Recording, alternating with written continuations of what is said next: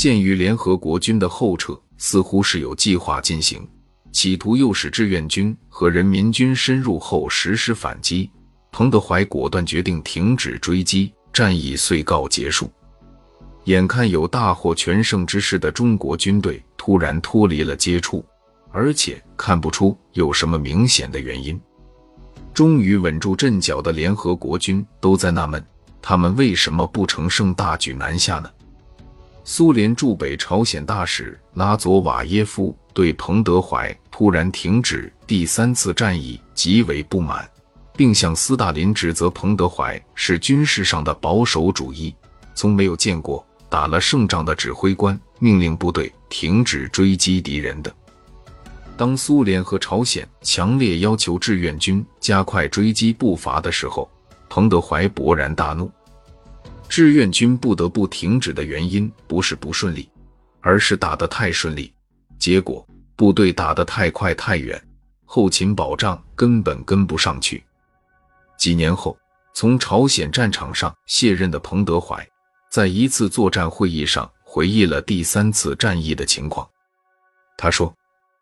我打了一辈子仗，从来没有害怕过。我不能把几十万军队的生命当儿戏，必须坚决的停下来，不能继续前进，并要做好抗击敌人反攻的各种准备。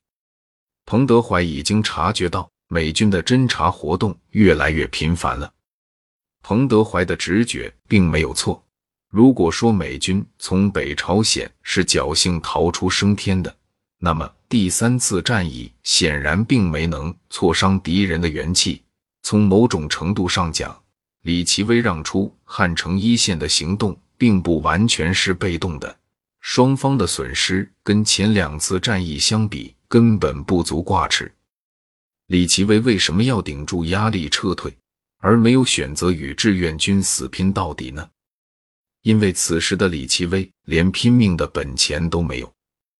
从战术上讲，他正在执行的是一次极其危险的军事任务。如果大量的部队和装备在乱石拥堵的汉江上挤作一团时，遭到中国军队的截击，被迫背靠汉江决一死战的话，联合国军的损失将是巨大的，后果毫无疑问将是灾难性的。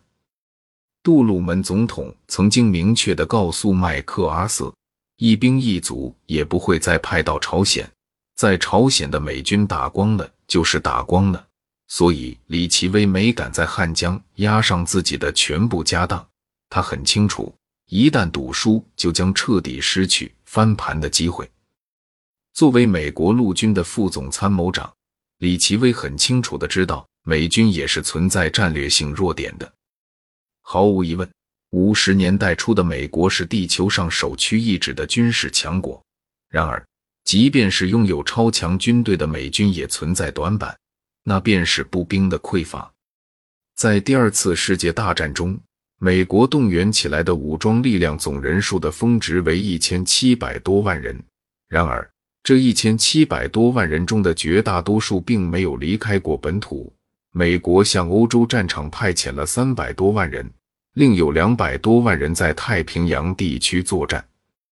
而他们当中真正参与一线作战的步兵只有一百多万人，连美国所有服役人员的百分之十都不到。